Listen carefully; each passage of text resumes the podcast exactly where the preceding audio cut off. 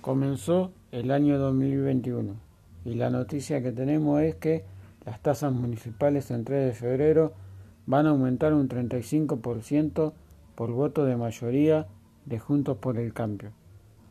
Esto quiere decir un 6% arriba del 29% de inflación que estipula el gobierno nacional. Recordemos que en el 2019 las tasas tuvieron un aumento del 45% y durante los cuatro años donde gobernó Vidal, el municipio de 3 de febrero, todos los años aumentó la BL por encima de la inflación, incluso en un promedio por arriba del 35%.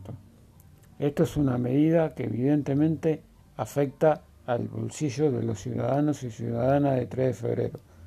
Según comentó la municipalidad, para afrontar este nuevo aumento van a implementar una serie de beneficios que son hasta el 18 de enero.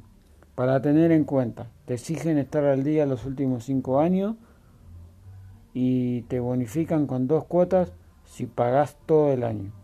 A partir de marzo se puede pagar también todo el año, pero el descuento solo traerá el beneficio de una cuota por pagarle contado.